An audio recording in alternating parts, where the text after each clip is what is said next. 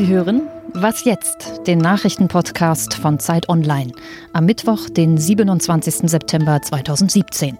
Mein Name ist Wiebke Nauhauser. Wenn sich Merkel mit den Liberalen verbündet, dann bin ich tot. Das soll Emmanuel Macron nach dem Wahlabend in Deutschland gesagt haben. Denn alles, was Macron für die Zukunft Europas so vorschwebt, wie zum Beispiel ein EU-Finanzminister, will die FDP nicht. Was nun mit Europa? Das wird auch Thema sein beim Treffen heute von italienischen und französischen Spitzenpolitikern in Lyon. Natürlich, das deutsche Wahlergebnis hat Einfluss darauf, wie es in Europa weitergeht. Aber wie?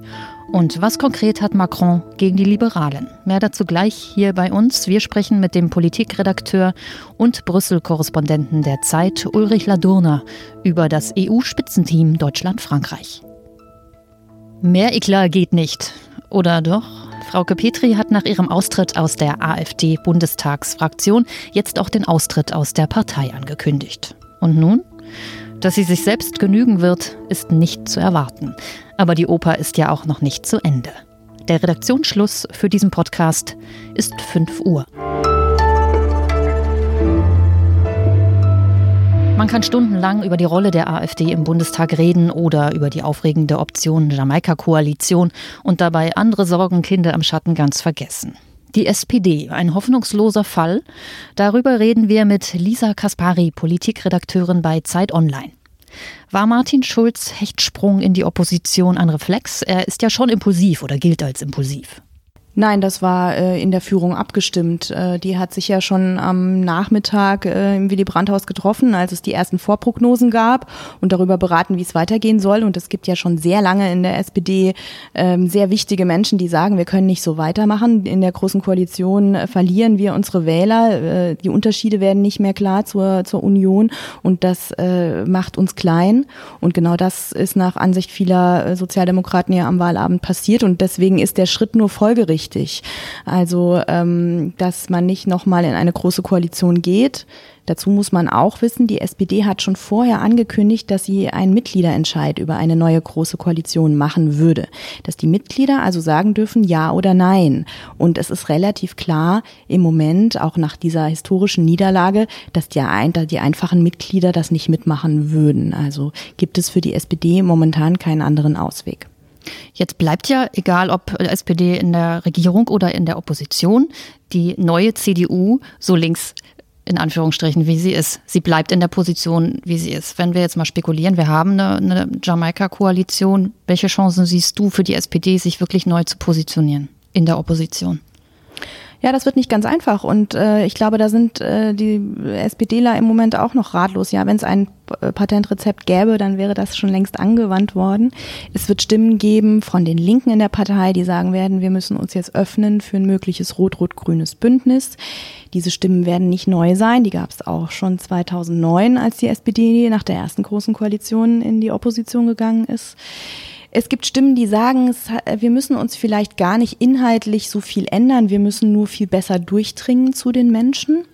Äh, wir müssen kampagnenfähiger werden. Dem Wahlkampf hat eine große Erzählung gefehlt. Wir haben immer ganz viele Themen aneinandergereiht, aber den Menschen nicht so wirklich klar gemacht, warum es uns, sie uns wählen müssen.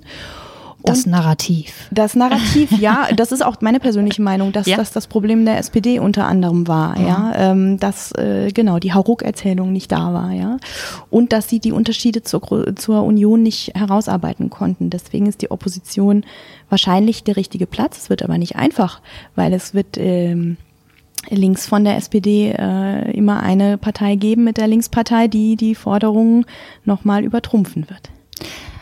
Also die CDU hat die per äh, Persönlichkeit, sie hat ein gesetztes Narrativ und sie hat äh, das Gewohnheitsrecht. Die SPD hat gar nichts. Womit müssen sie anfangen, um sich wieder zu positionieren?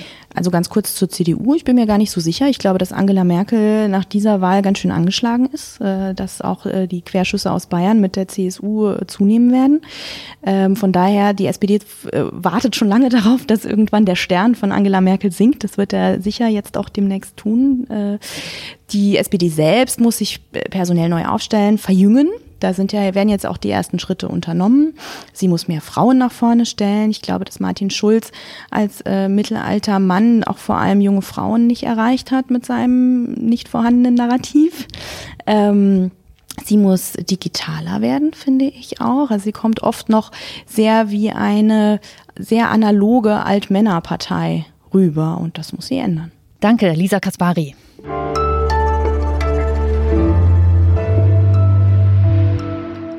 Und sonst so? Bei Netflix ist eine neue Star Trek-Staffel angelaufen. Vorgestern sind die ersten Folgen zu sehen gewesen. Trekkies, wie die Star Trek-Nerds genannt werden, haben sich schon beschwert, dass man von seinem Vorwissen sehr viel ignorieren muss. Die Netflix-Version hat nämlich nicht so viel mit den anderen Staffeln zu tun. Das ist praktisch für alle Nicht-Trekkies, die verstehen jetzt vielleicht auch mal was. Star Trek Discovery heißt das Ganze. Wer also schon immer mal in diesen Kosmos eintauchen wollte, sich aber nicht getraut hat, vielleicht ist Discovery jetzt ein Einstieg.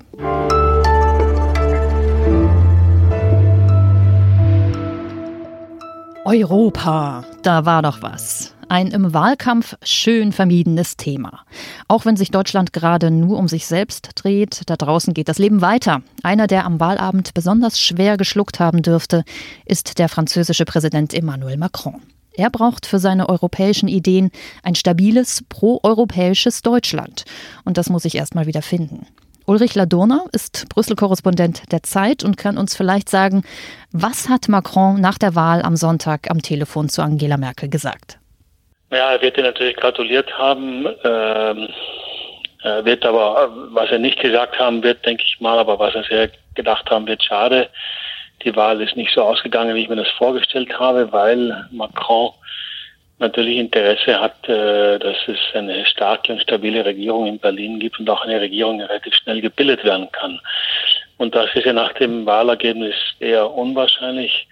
Und da denke ich, äh, weiß Macron natürlich, dass er und seine großen Pläne, die er für Europa hat, jetzt auch einen Rückschlag hinnehmen musste, für den er natürlich nichts kann. Das ist ein Rückschlag, der, ich sage mal so, die deutschen Wähler ihm bereitet haben.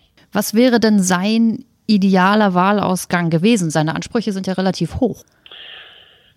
Ja, er hat hohe Ansprüche. Äh, man muss ja sagen, man dachte bei allen Wahlen, die es 2017 gab, in den Niederlanden, in Frankreich, und wo rechtspopulistische und auch europakritische Parteien sehr stark waren, dachte man, dass die deutsche Wahl die unproblematischste sei, weil es gab die Europäerin Merkel und den Europäer äh, Schulz, Martin Schulz, die Kandidaten waren.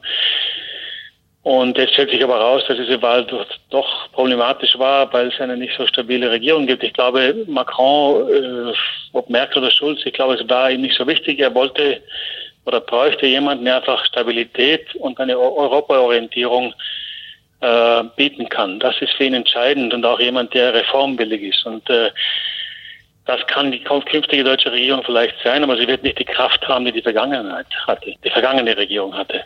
Was sind denn seine Ziele konkret und ähm, wie muss er oder wie sehr muss er um sie fürchten, jetzt zum Beispiel mit einer Jamaika-Koalition?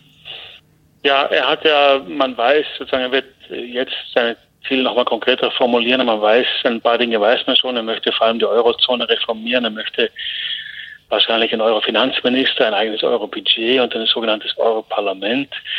Und alle diese Initiativen sind äh, ja auch schon vor den Wahlen in Deutschland mit gewisser Skepsis aufgenommen worden, weil immer die grundsätzliche Furcht in Berlin da ist, dass äh, die Eurozone eigentlich in eine Transferunion umgewandelt werden soll und da würde dann Deutschland sozusagen äh, viel Geld zahlen an schwächere Partner, Geld, das nicht zurückbekommt.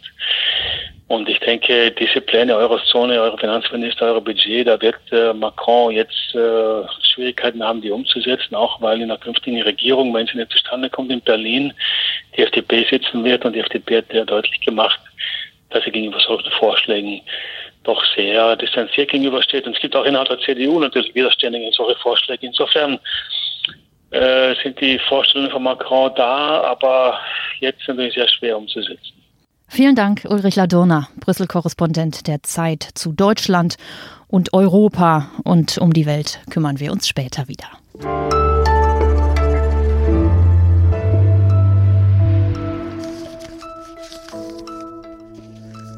Ist ja wie bei den Tagesthemen hier fast.